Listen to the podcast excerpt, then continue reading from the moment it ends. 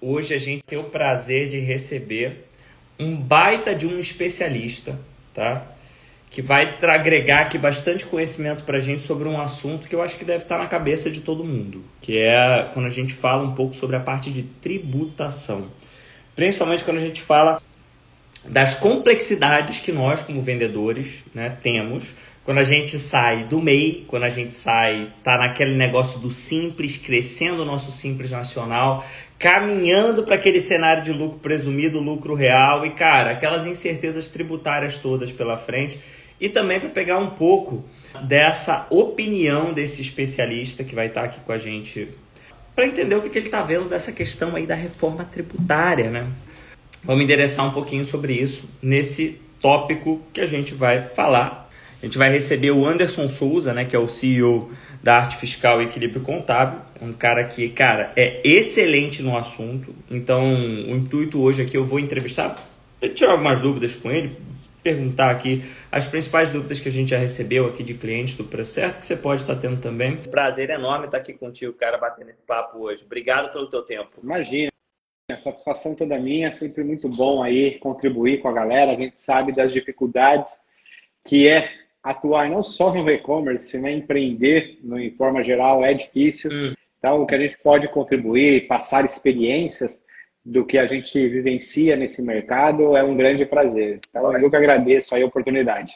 Bom, então vamos começar aqui no, no começo, né? Porque, assim, a gente está com algumas algumas coisas que estão deixando o empresariado meio, meio preocupado, né? Sim. A gente está falando aqui não só da tributação que a gente já vive hoje, que é um cenário complexo, mas também tem um monte de notícia fresquinha hoje de jornal, que está todo mundo lendo aí, de como a carga tributária está mudando por conta dessa reforma tributária nova que está vindo por aí. Então, nessa linha, cara, antes da gente começar tu tem cacife para falar dessa história. Se apresenta aí para todo mundo que não conhece, por favor. Bora, vamos lá. Bom, eu sou o Anderson Souza, eu atuo já na área tributária há 22 anos, já tenho uma longa experiência, tenho um escritório de contabilidade que é Equilíbrio Contábil, um escritório de consultoria tributária Arte Fiscal.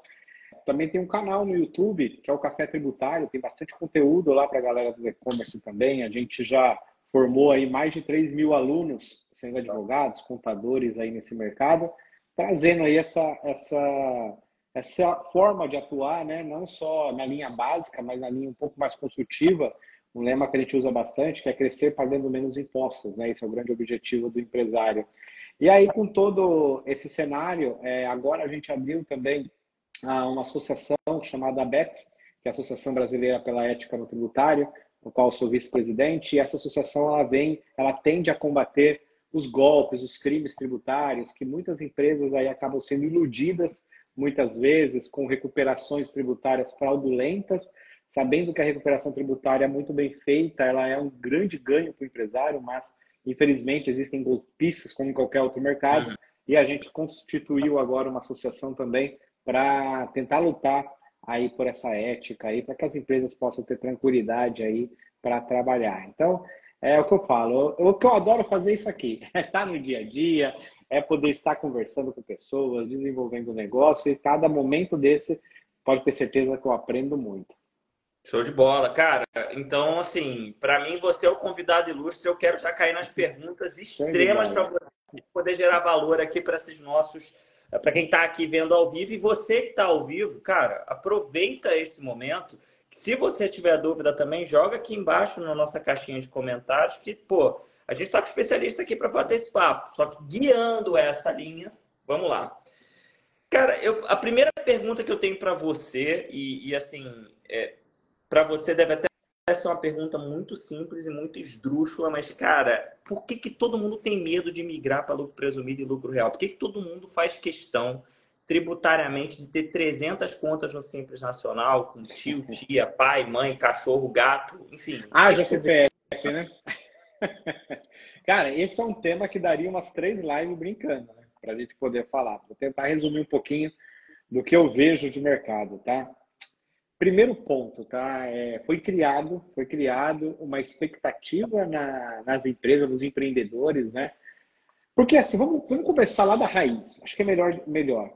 O empreendedor, muitas vezes, ele se torna um empreendedor por uma ocasião de um histórico profissional dele. Por exemplo, o cara ele trabalha para uma empresa e ele é, se deu muito bem em vendas. Ele começou a bater todas as metas, ele virou gerente, ele falou assim, cara, eu estou pronto agora para ter o meu próprio negócio. E aí, nesse ponto, abre-se um CNPJ. Só que quando eu abro um CNPJ, eu deixo de ser o vendedor para ser o empreendedor, o gestor do negócio. E aí vem algumas dificuldades que ele não teve contato ainda no dia a dia. Por exemplo, contabilidade, é, apuração de impostos, gestão de pessoas, financeiro, é, negociação de crédito, enfim, começa a vir algumas outro, alguns outros pontos que o fato dele vender bem não fazia ele ter essas preocupações e hoje ele vai ter que ter. Então, uma coisa que a gente já tem que deixar bem claro aqui é essa virada de chave de é, operação para ser um empreendedor tem que virar na cabeça também, entendendo que eu vou ter que começar a gerir o meu negócio de forma que eu não esteja mais totalmente na operação. No primeiro momento, a gente entende que é o eu empreendedor, né? Eu faço tudo, mas isso tem que ter um momento. E aí, nessa jornada, é mostrado para ele que é uma escadinha. Ó, primeiro você vai ser do simples nacional. Depois, você vai ser uma empresa do lucro presumido. Depois você vai ser uma empresa do Simples Nacional. O que não explicam para eles é que ele pode definir o regime tributário a qualquer momento, desde o momento que ele abriu um CNPJ. Então ele tem a opção dele escolher qual que é o melhor regime tributário. Qual que é o melhor regime tributário? O melhor regime tributário é o que vai fazer eu pagar menos impostos. Então eu não tenho que iniciar por um Simples Nacional. Obviamente, né, na lógica, inicia por um simples nacional, porque eu estou abrindo um negócio no qual eu não sei qual o resultado que aquilo vai me dar. Então, é mais seguro para mim trabalhar com uma carga tributária menor, que o simples nacional é mais garantido nesse sentido. Acontece que, pela experiência que a gente vem trilhando das empresas, quando as empresas entram no marketplace, elas ficam em média dois anos ali. No Simples Nacional, elas tendem a estourar o faturamento, uhum. que é onde ela tem que optar para qual regime eu vou agora. E é nesse momento que essa opção eles não se prepararam para tomar. Então, qual que é o meu conselho que eu dou para a galera que está iniciando ou que está ali no Simples Nacional? Você tem que fazer uma gestão no seu negócio, aonde o Simples Nacional ele serve como. Você tem que pôr na cabeça isso que o Simples Nacional é uma forma de apurar os impostos. Eu pago os impostos sobre o faturamento. Ponto. Agora, a contabilidade, a gestão do negócio, o resultado do negócio, ele tem que existir como qualquer outro tipo de empresa, que ela for do lucro presumido ou do lucro real. Porque é exatamente aí que você vai conseguir tomar uma decisão. Vou dar um exemplo clássico aqui. Eu vejo no e-commerce, é muito comum, as empresas estão ali com faturamento de 250 mil, por mês, ali 220, e são empresas que têm uma lucratividade baixa. Por quê? No e-commerce, você tem taxas, você tem uma despesa alta. A margem do e-commerce não é alta, isso não é novidade para ninguém. Você a ganha no giro. É 14,15% apurada aqui pelo Brasil. Quando se trabalha bem, né? Não, essa é a média. Só que margem não significa lucro, né? Porque você tem custo fixo ali, você tem aquela dor de cabeça toda e você está certíssimo. Vendeu no marketplace, se você é um grande vendedor, cara, ou você tem uma gestão muito afiada, ou você fatura muito, é o que a gente chama do super patriota ou super patriota, né? Que é o cara que paga muito imposto, muita taxa de comissão, muita taxa de correio e frete e ganha dinheiro que é bom nada, né? E não ganha, né? Só, só vive para os outros negócios. E, e aí, nesse momento, é onde ele tem que falar, cara, se eu estou tendo uma margem baixa, opa, no lucro real é um regime onde eu pago os impostos sobre o lucro. Então pode ser que seja interessante eu não pagar pelo faturamento, e sim pelo meu lucro. Só que por que, que o cara não vai para o lucro real? Ele não vai para o lucro real porque ele não preparou a casa antes. Porque quando você muda de regime tributário, você muda também as obrigações que são entregues ao fisco. São obrigações com muito mais detalhes com um nível de detalhamento muito maior. Afinal, você está falando por, por fisco. Ó, se eu tiver lucro, eu pago imposto. Se eu tiver prejuízo, eu não pago imposto. Basicamente é isso. O fisco vai saber, ter... né? Ele se você está tendo tá lucro tendo... ou não e aonde você está tendo lucro ou não, né? Exatamente. E aí vem esse nível de detalhamento. Uhum. Só que esse cara ele foi instruído que Lá no Simples Nacional, ele não precisa fazer contabilidade. Sim. Aqui no Simples Nacional, ele pode pagar as contas da casa dele, da pessoa física, tudo dentro da empresa, que não tem problema. Que ele não precisa declarar 100%. Então, esse cara não está pronto para migrar para o lucro real. Porque quando ele migrar, ele vai começar a tomar uma bucha atrás da outra. Então, o conselho aqui de cara para a galera é, indiferente do seu tamanho, que você for um MEI, a sua empresa, na sua cabeça e na gestão dessa, do negócio, ela tem que ser uma empresa do lucro real. A sua gestão, a sua organização, ela tem que ser uma empresa do lucro real. Então, seu primeiro ponto, seu primeiro passo, se você tiver um mapinha aqui nessa live, seu primeiro passo é: eu tenho que me reunir com meu contador e entender como que eu faço uma gestão de uma empresa de lucro real, mesmo que eu esteja pagando os impostos do Simples Nacional. Aí você vai preparar a casa, você vai estar organizado, você vai saber exatamente qual a rentabilidade do seu negócio, qual a lucratividade do seu negócio, e aí você vai ter o poder de escolher para onde eu quero ir. Eu vou ficar no Simples Nacional, eu vou ficar no lucro presumido, que eu pago os impostos também sobre o faturamento, mas no e-commerce é muito raro, é muito raro uma empresa do lucro presumido, ou eu vou para o lucro real. A decisão é mais Simples Nacional ou lucro real? Simples Nacional ou lucro real? Por média de mercado. Passou dos 200 mil por média de mercado, tá? Não é uma, não é uma regra, mas a média. Passou de 200 mil, já está na hora de começar. O quê? De faturamento mensal? Faturamento mensal. Perfeito. Essa é a média de mercado, tá? Agora, tem empresas que estão faturando 100 mil com prejuízo, hum. todo endividado. Cara, essa empresa tem que ir para o real. Seria muito melhor, né? Principalmente que a gente sabe que normalmente o primeiro ano da empresa é um ano praticamente de reinvestimento, um ano que você não tem nem lucro nenhum direito, né? Exatamente, exatamente. Tem muitas empresas que precisaram injetar capital de terceiro dentro do negócio, estão pagando ali e ela vai, ela vai trabalhar ali com giro, ela sabe que ela vai ter prejuízo, só que ela continua pagando o imposto porque ela escolheu um regime tributário onde ela paga o imposto sobre o faturamento. Perfeito. Então, essa decisão ela é muito. Ela tem que ser assertiva. E até porque você definiu o regime tributário no, no início do ano, você vai carregar ele até o final do ano. Uhum. Então, esse trabalho, ó, nós estamos nos 45 minutos do segundo tempo. É hora de sentar, essa análise. analisar, fazer essa análise e já tomar a decisão em cima de um orçamento, faça um orçamento ali é, para o ano seguinte, o que você prevê do seu negócio e aí você já toma a decisão sobre a lucratividade do seu negócio, de qual regime você vai aí seguir no próximo ano. Você comentou que é normal a gente estar tá entre sempre ou a ideia do simples nacional ou a gente caminhar para o lucro real e não ficar muito nessa estrutura do lucro presumido. Aqui no Procerto eu vejo muito isso também. A gente tem praticamente quase zero clientes que estão no lucro presumido. Não vou dizer zero, porque eu lembro de uns 5, 6, 8, talvez 10 no máximo clientes que já passaram aqui que estavam no lucro presumido. Por que, que normalmente as, as, empresas não escolhem o lucro presumido e caem direto no lucro real? Legal, boa pergunta. É, o lucro presumido, é, você também paga os impostos federais sobre o faturamento, diferente de você teve lucro ou não. Então você vai pagar na média ali de impostos federais, vai dar uma na casa de 16%. Então, 16% já está acima da margem do que eles praticam no mercado. Uhum. Então, acaba não compensando. Fora que, na parte, quando você. Isso é bem importante falar, tá, galera? Quando a gente sai do Simples Nacional, qual é o grande impacto que você vai ter? É no ICMS. Porque tanto presumido quanto real, a regra não muda. Aí é igual. A parte estadual, ICMS, que é o Imposto de Circulação de Mercadoria, presumido e real, não muda. A regra é a mesma você passa a pagar o de falco. Só que aquele de falco que você tem no Simples Nacional, que é quando você compra a mercadoria, você não tem mais.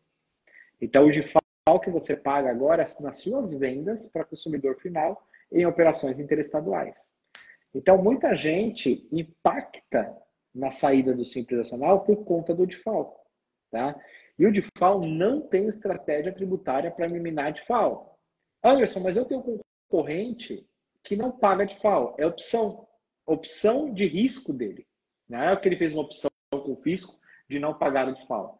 O de FAO ele tem que ser pago em todas as vendas interestaduais, quando a empresa não está no Simples Nacional, é, quando a mercadoria mercadoria destinada ao consumidor final. E se ele não está pagando, é porque ele está correndo o risco de ser penalizado amanhã e ser cobrado com multa e juros. O único ano que foi questionado de FAO foi em 2022, porque não assinaram uma legislação na época certa e 2022 ficou sem a cobrança do DIFAL, por mais que os estados queriam cobrar. Finalizou 2022, 2023 voltou a cobrança do DIFAL novamente. Então é importante a gente frisar que quando a gente sai do Simples Nacional, a gente tem que criar estratégias tributárias para o ICMS. Por isso que estão sendo criados vários regimes especiais nos outros estados, como é o caso muito forte, hoje muito falado, que é o caso de Minas Gerais. Porque você reduz o seu ICMS ali da sua operação, mesmo que você pague o de FAO, na soma total, ele ainda acaba ali condizendo. Mas respondendo a sua pergunta, o lucro presumido ele só muda para efeito federal. Então eu pago sobre o faturamento. O lucro real ele é mais atrativo porque as empresas pagam o imposto federal sobre o efetivo lucro. E como o lucro do e-commerce é baixo, vale mais a pena. Quando você fala, então, que, que essa média do lucro presumido está girando os impostos federais na faixa de 16,5%, dando essa noção, assim, é, nessa, nessa estrutura de 200 mil de faturamento que você disse aproximado, né, que já é a média que tu já identifica, que já faz sentido essa mudança, Tu imagina que consegue ter uma boa economia do quanto desse imposto ele é reduzido? E se sim, quanto seria mais ou menos uma ideia? Não precisa se comprometer com o número fixo. Não, claro. Mas estudo da tua experiência. Você quer ver um, um você quer ver um, um, ladrão que tem no Simples Nacional, cara? Ladrão modo de falar, né? Mas é o INSS. Olha que louco isso, né? Muita gente está no Simples Nacional e fala assim: ah, mas no Simples Nacional eu não pago INSS de colaboradores, né? Porque quando você tem uma folha de pagamento, você tem que pagar lá, que dá em torno de 26%, que é o INSS patronal, 20% do INSS patronal, mais os 6% ali que dá, que é os terceiros, SESC, Senai, SES, enfim. Uhum. No final, a conta é 26%, 25, alguma coisa ali. Legal. No Simples Nacional, não é que você não paga esse INSS patronal, você paga porém numa alíquota reduzida que ele está incluso no DAS. Então eu faço uma analogia aqui, uma analogia não, na verdade vocês podem pegar, até acho que é mais fácil, uma guia de DAS, e lá na guia do DAS vocês vão ver um descritivo dela, um cara chamado assim, ó, CPP, que é Contribuição Previdenciária Patronal. Você está pagando ali o INSS sobre o seu faturamento no Simples Nacional. Mesmo que você não tenha funcionários. Você é empresário, mas você faz a contribuição patronal como se você tivesse como se tivesse uma folha de pagamento imensa. Ah. Porque quanto mais você fatura, mais INSS você paga. E no e-commerce, você não tem o hábito de ter muitos colaboradores. Eu tenho empresas aqui na minha carteira que fatura 2 milhões por mês e o cara tem um colaborador. Não é habitual o cara ter uma folha de pagamento forte no e-commerce. Então, quando a gente sai do Simples Nacional e coloca ele para o lucro presumido ou para o lucro real, automaticamente a gente já impacta direto no INSS dele. Cara, e isso é uma diferença gritante, gritante. Porque nós estamos falando aí, por exemplo, de um cara que está numa alíquota ali de 10%, nós estamos falando ali que 3% corresponde a, a INSS. Caramba, cara. Então você tem uma melhoria de 10 para 7 ali da teu imposto só de resolver INSS, sendo que assim, isso é um dos atributos que você tem, né? Porque tem é outro aí. também, né? É isso aí. Aí a gente parte para essa linha. Então a gente já reduz o INSS. Então a primeira conta que a gente analisa quando vai fazer um planejamento tributário é o quanto de INSS está refletindo dentro do Simples Nacional. E o quanto de INSS ele vai pagar ele estando em outro regime? Basicamente nada, porque esse cara praticamente não tem colaborador. É muito, a gente não tem aqui nenhum, nenhum caso de e-commerce aqui que tem mais de três colaboradores. Então a folha de pagamento tem colaboradores, o Anderson, eles são terceirizados, porque eu tenho bastante cliente que paga os funcionários como PJ. E aí, o que acontece nesse cenário? Aí, beleza. Aí o cara emitiu uma nota para você, você vai pagar a nota para ele, você não paga os encargos desses impostos. E aí seria um caso de, por exemplo, se tivesse no lucro real, então esses 3% seria até maior, né? Seria, porque daí a gente utiliza isso como uma despesa reduzindo o lucro. Hum, então você tem ainda uma estrutura de crédito ali, não crédito, né? Mas como reduz o lucro da empresa e você está no lucro real, naturalmente você paga um imposto muito menor, né? Exatamente. Aí nós vamos resolver um problema de INSS e a gente vai empaquetar ele numa alta carga tributária no ICMS. Entendi. Beleza? Aí nós temos que criar uma estratégia para o ICMS. Qual, qual estratégia hoje mais adequada? Porque a gente vai ter dois. Alguém até perguntou se pode fazer pergunta? Pode fazer pergunta. Vai soltando pergunta, aqui a gente pessoal. vai respondendo, tá? Eu tô batendo papo aqui que eu tô com um cara fera. Eu ouvir ele. Então manda pergunta Vamos também. Tá? A cena é. aqui, ó. Vocês já chegam aqui, já mandam, mandem mensagem, levante a mãozinha aqui, manda mensagem várias vezes que a gente vai ler as perguntas de vocês sim, tá bom? Mas continua aí, Anderson. Então, quando a gente vai subir a carga tributária dele, de CMS, obviamente, porque ele vai passar a recolher o CMS à parte ah, e vai respeitar as alíquotas, né? Sim. Ele vai respeitar as alíquotas de 18% interno, 17%, depende do estado, é, 12% interestadual. Aí a gente tem que trilhar um regime especial. Por exemplo, vou pegar Minas, que é o mais famoso agora do momento. Né? Tem três estados que são muito fortes com regime especial. Santa Catarina, Espírito Santo e Minas Gerais. Minas Gerais, o mais recente agora, que é onde está a febre dos regimes especiais. É, quando a gente vai para Minas Gerais, olha que louco isso. Vamos, Logo... vamos, pausar na sua resposta. Vamos começar explicando o que é um regime especial, porque Bom, tem muita gente que nunca nem ouviu falar disso. Legal, show de bola. O regime especial é algo que eu peço em exclusividade para a minha empresa. Fala assim, olha, é, eu preciso pagar menos ICMS você tem uma legislação, o Estado tem uma legislação que contempla é, eu fazer essa solicitação para você. Então, eu solicito para o Estado o direito de usufruir do regime especial para que eu possa pagar menos, menos imposto. Qual que é essa legislação? Aí cada Estado cria a tua. Então, por exemplo, Minas uhum. Gerais, ele uhum. criou um, um regime especial chamado Compete que é um regime ali que o Espírito Santo já usava há muito tempo. É um compete da vida. Esse compete, ele diz o seguinte, ó. Vou resumir aqui, tá? Para não ficar tão. É, não dar um nó na cabeça da galera. Basicamente, basicamente é isso. Operação interna. Você vai pagar 6% ali quando você vende de, dentro de Minas Gerais. Operação interestadual, você vai pagar 1,30% de ICMS. Ponto. Caramba! Então você veja, a partir desse momento, eu não tenho mais crédito de nada, eu não tenho mais direito de crédito. Porém, eu só pago 1,30% na minha operação interestadual ou pago 6% na minha operação interna. Independente de qualquer estado que você vá vender de destino, acabou. eles ficam o valor e acabou, né? Acabou. É isso daí. Nossa, Aí eu vou para muita margem. Né? Muito margem, muita margem. Porque eu estando em São Paulo, por exemplo, eu estou pagando 12% mais de FAO. Agora, agora eu vou pagar 1,30% mais de FAO. Mas o de FAO não é a diferença do 1,30% para o estado de destino lá. Ele vai considerar 12 também. Então, o mesmo de FAO que o pessoal de São Paulo aqui paga é o mesmo que eu vou pagar lá em Minas. Então, ou seja, nós estamos competitivos igual. Só que eu ganho na competição porque na, no meu ICMS de saída eu reduzi ele para 1,30 enquanto São Paulo está com 12. Você consegue ter uma margem mais alta assim e às vezes até brigar um pouco mais por preço se necessário, né? Aí, é nesse ponto, é nesse ponto assim que é muito crucial a gente citar, que é quando a gente fala assim, por que, que aquele cara está vendendo é, num preço que eu não consigo chegar?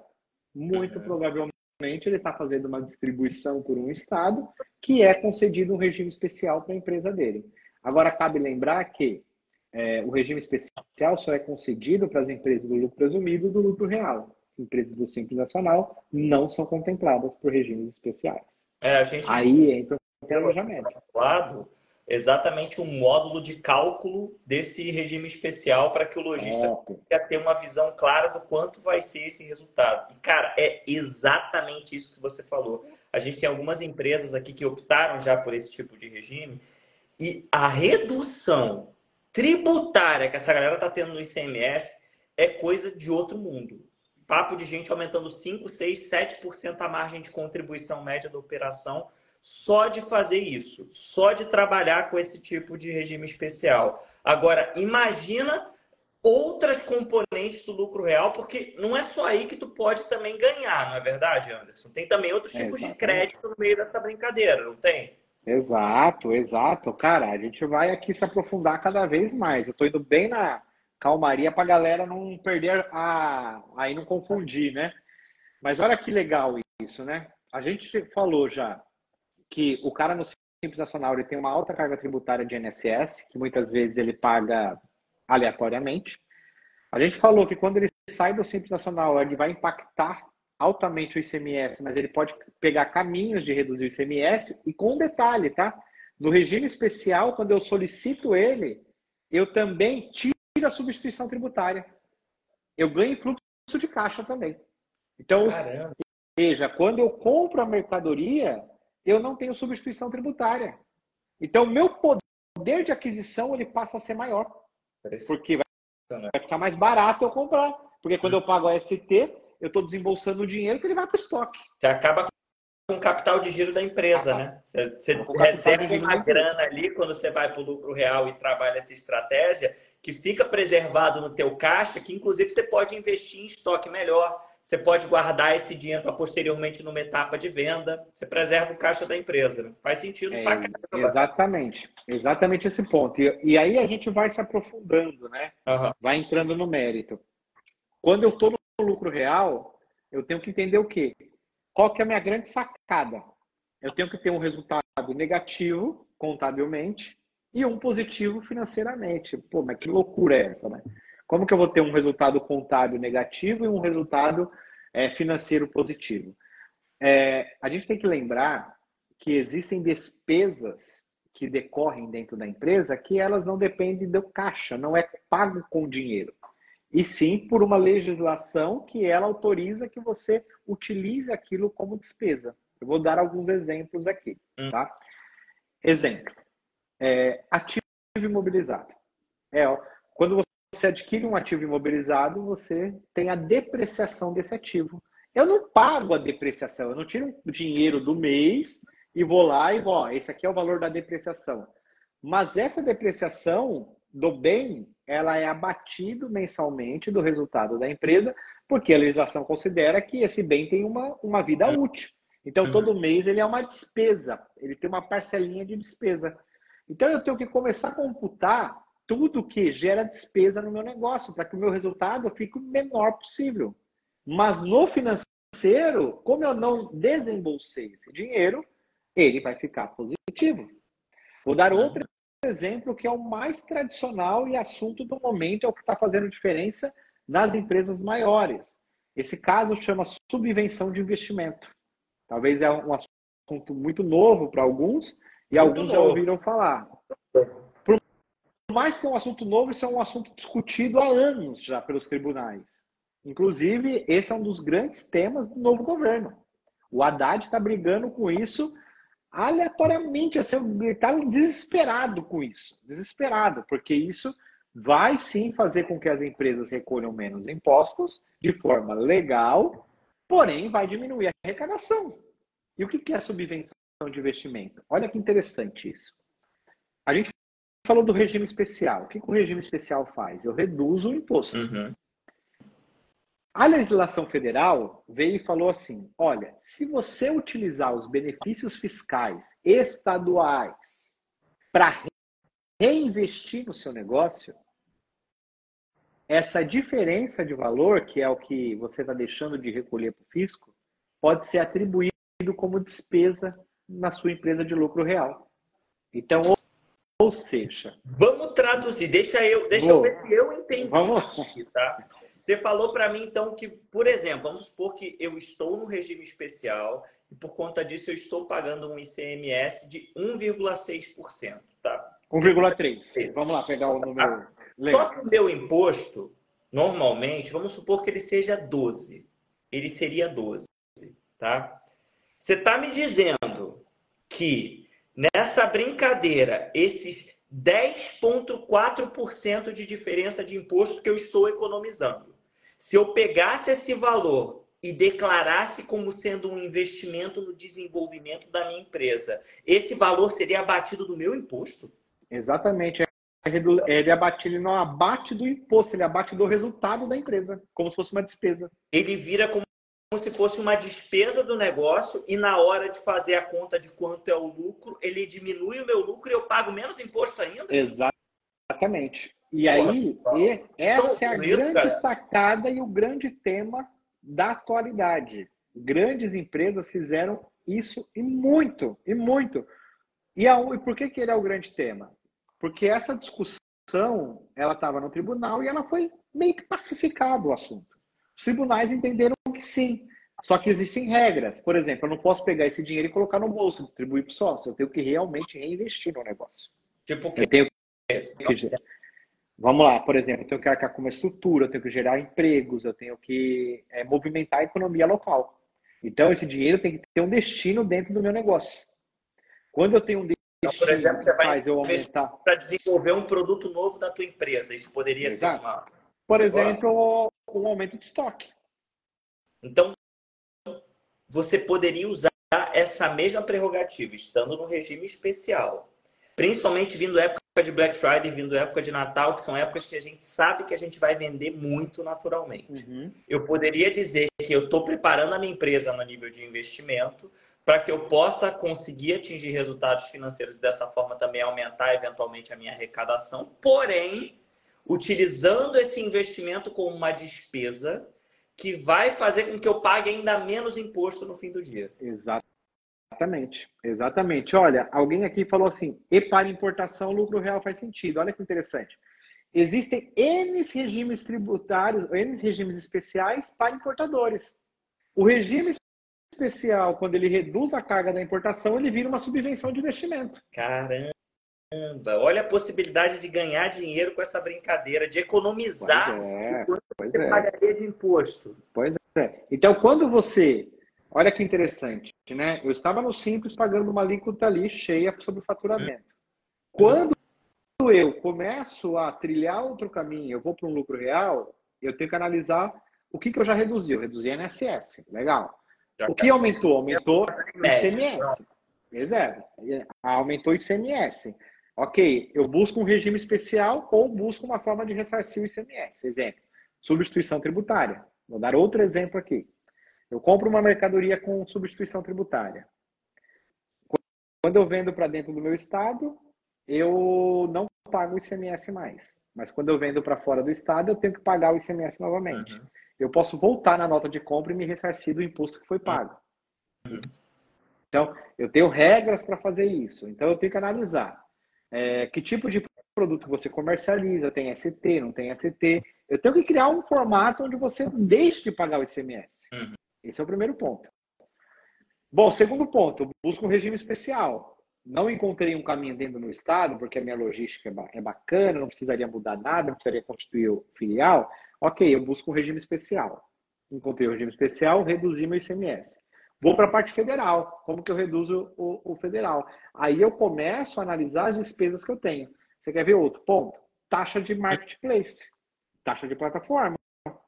Para o efeito para o efeito de lucro real, essa é uma taxa que ela tem um conceito de insumos perante uma legislação federal. A Receita Federal não entende que a taxa de, de marketplace ela é uma despesa dedutível de PIS e COFINS, onde eu não posso tomar o crédito de PIS e COFINS. Mas, na base judicial, através de uma medida judicial, eu posso brigar para que esse, essa, essa taxa que é paga pela plataforma seja apropriada como crédito de PIS e COFINS. Anderson, qual que é a possibilidade de ganho? Esse assunto é um assunto bem delicado.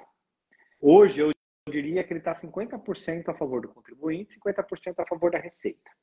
Então, o que, que as empresas fazem é, em modo geral? As empresas que são mais audaciosas, fala, eu vou usar o crédito, se der algum problema, eu me defendo com base no que nas decisões que já tem. E tem As empresas que são mais né? cautelosas, né? que tem jurisprudência, que tem jurisprudência. Hum. As empresas que são mais cautelosas, elas falam assim, olha, eu vou entrar com um pedido judicial, ganho uma liminar e começo a aproveitar depois que eu tenho pelo menos uma liminar. Então, cabe entender qual que é o tipo de audácia que cada empresa tem e o quanto isso vai refletir no negócio. Mas a gente sabe que a taxa de marketplace, cara, ele é algo obrigatório. Para eu vender no e-commerce, eu preciso da plataforma. Eu não tenho como vender lá sem pagar é uma... essa taxa. Então, para mim, é um conceito de insumos. Uhum.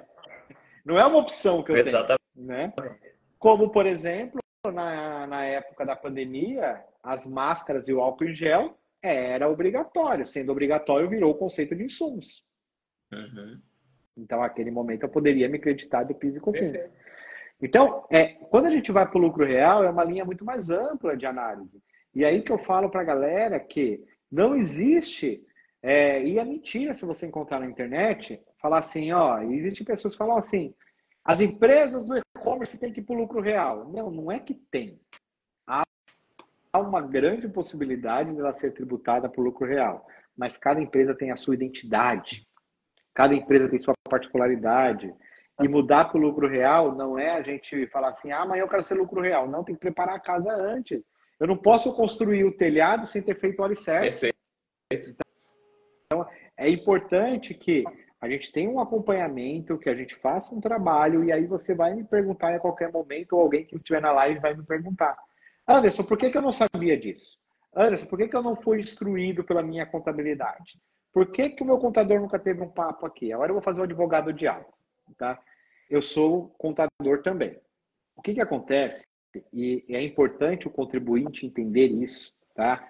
Os empreendedores no geral que estão aqui entender isso, que eu vou fazer uma analogia em vida real. Por exemplo, você vai fazer um check-up.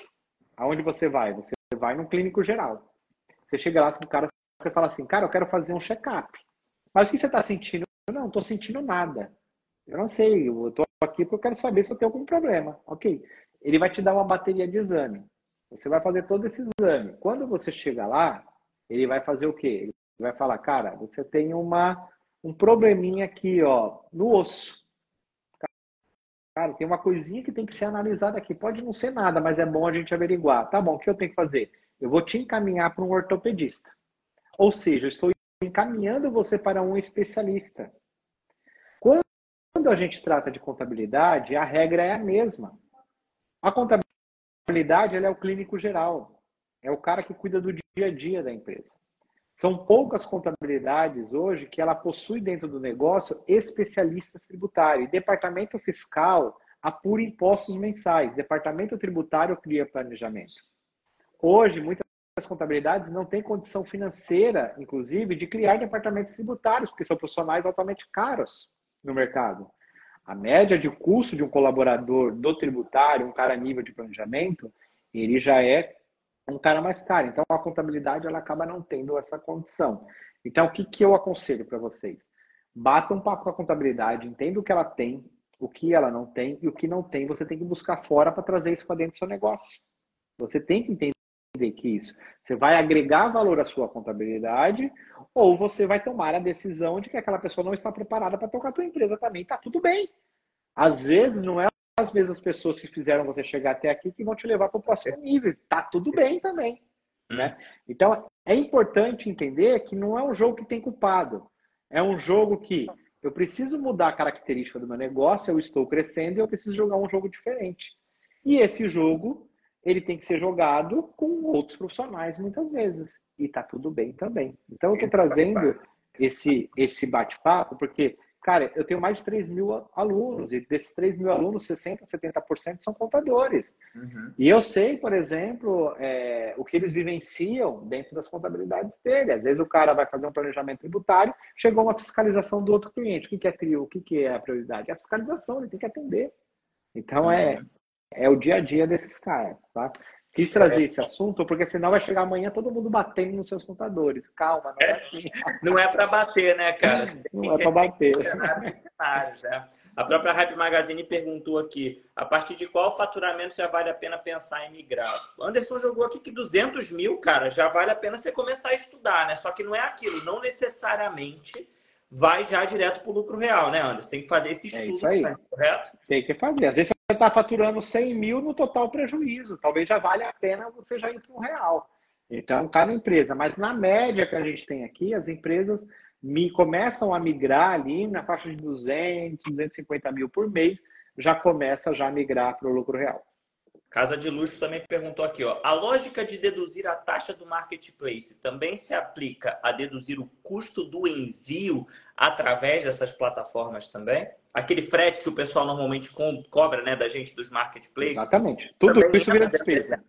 Tudo isso vira despesa e isso acaba é, deduzindo o seu resultado e você vai pagar menos IRPJ e contribuição social. Além do que o frete sobre vendas, ele é crédito de PIS e COFINS também.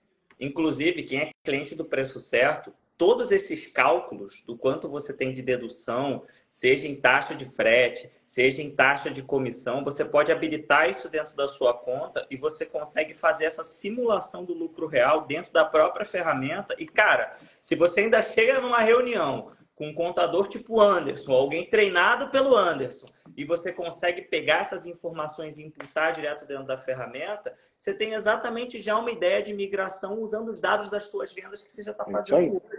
É exatamente para já ter essa visão. Porque, de novo, o Anderson falou, o lucro real não é uma pílula mágica que funciona para todas as empresas. Ele exige preparo da sua empresa, ele exige planejamento com pessoas especialistas, no caso, para que você consiga preparar a sua empresa para chegar lá, né, Anderson?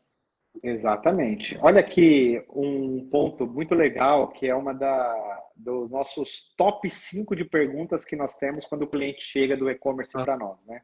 Uhum. Fala, Anderson, por que, que o meu concorrente vende abaixo do custo? Cara, não faz sentido nenhum, né? Como que ele vende é, abaixo do custo? E aí você fala assim, não faz sentido. Por quê? Eu vou pegar um exemplo aqui de um cliente meu, que inclusive eu acho que ele está até aqui na live que eu vi passando aqui. Legal. Mas eu vou dar um, um não vou, claro, citar nome, nada, deixa o pessoal descobrir aí sozinho uhum. se ele se manifestar. Até para ver que não é mentira. É, olha o que acontece. É, esse, ele é um amigo meu, né? Não já virou mais que cliente, virou um amigo. Quando ele chegou aqui, ele pagava lá, cara, dava 40 mil de CMS por mês. Ele veio do Simples também, migrou para o Real tal, e pagava 40 mil de CMS. E o produto dele tem sub instituição tributária. Então, quando a gente é, começou a analisar a empresa dele, viu que cabia o ressarcimento da, do ICMS da compra e da ST, que são os dois ICMS que vem lá na nota de compra. Só que o ICMS normal, você não precisa pedir autorização para o fisco. Você fez o levantamento, já utilizou, maravilha. Esse cara, no segundo mês, ele já não pagou mais ICMS. Ou seja, aqueles 40 mil ele já não pagava mais porque tinha mais crédito do que débito. Porque a compra dele é com 18%, e como ele vende muito para fora do estado, que é 12%, a alíquota de compra é maior do que a de venda. Mesmo que ele coloque a margem dele, mas ainda o crédito era muito alto. E aí ficou credor. Então, ou seja, ele tirou 40 mil lá de ICMS do mês. Bacana. Livre na Mas. Para ele poder fazer outras coisas, né? Uhum. Legal. E isso acumulou. E agora ele está com crédito acumulado lá. E agora nós estamos fazendo o ressarcimento da ST, que aí é o outro cálculo. Aí tem que pedir autorização para o fisco. Legal. Esse cara vai ficar com, com crédito acumulado alto. Aí, como que ele faz? O que, que ele faz? Porque virou um problema também. Porque eu falo assim, cara, é um dinheiro podre. O que, que eu faço com esse CMS agora? Eu tenho lá é, não é esse valor, tá? Mas eu vou colocar aqui uma simulação de valores. Por exemplo, eu tenho 300 mil lá minha, no meu ICMS lá que eu preciso fazer alguma coisa. O que, que eu faço com esse saldo credor que vai só aumentar? Porque se ele existe na minha conta lá de, de ICMS, é porque eu paguei ele na compra. Então, ele foi um custo para mim. Legal.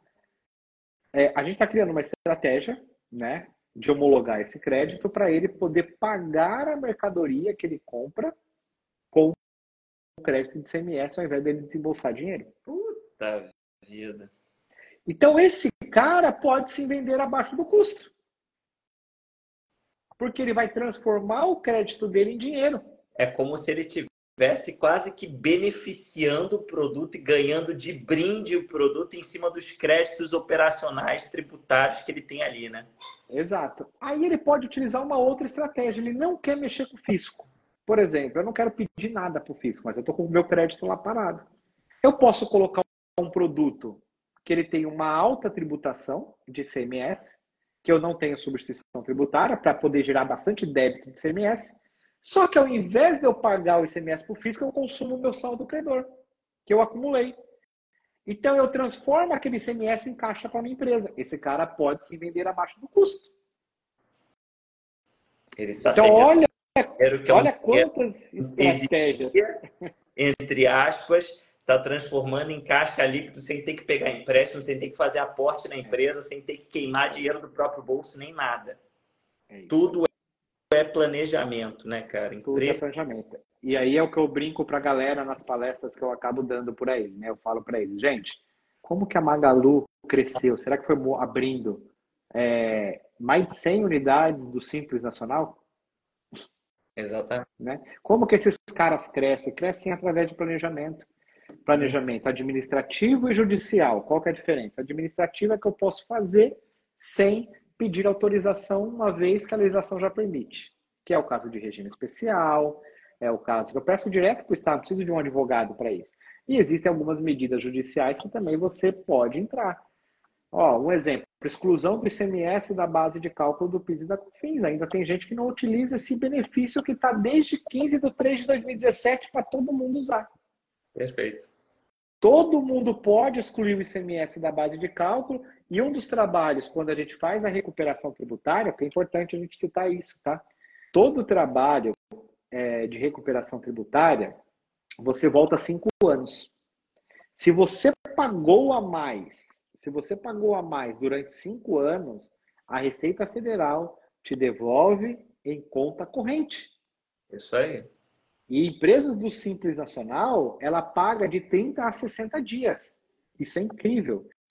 Por exemplo, empresas de autopeças, empresas de cosméticos, empresas de bebidas frias, empresas de pneus, empresas de produtos de pet shop, de parte de remédios, medicamentos, né?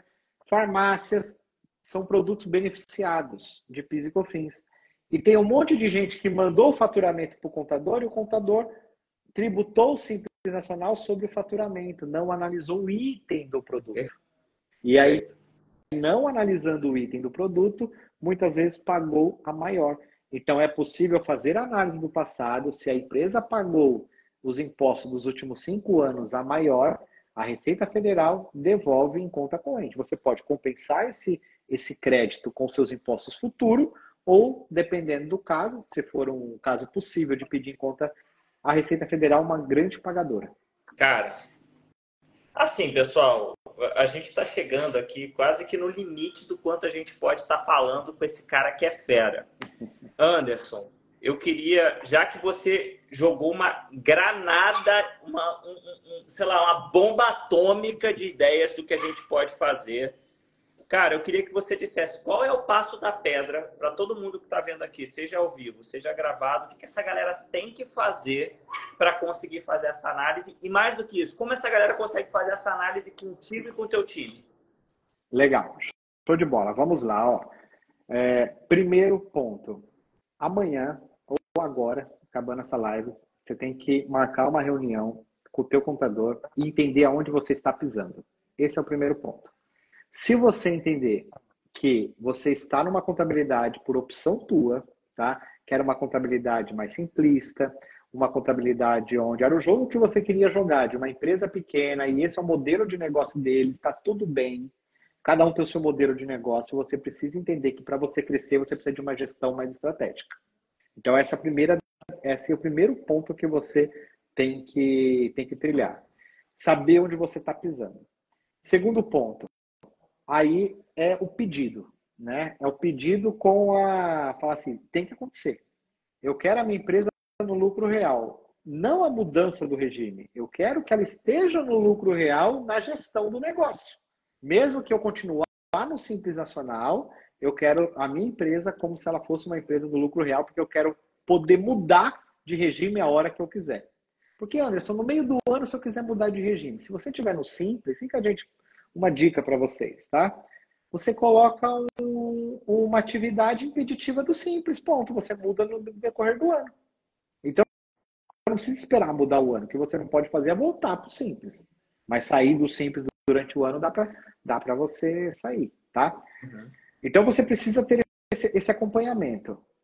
Trimestralmente, no mínimo, trimestralmente, você tem que acompanhar os resultados do teu negócio.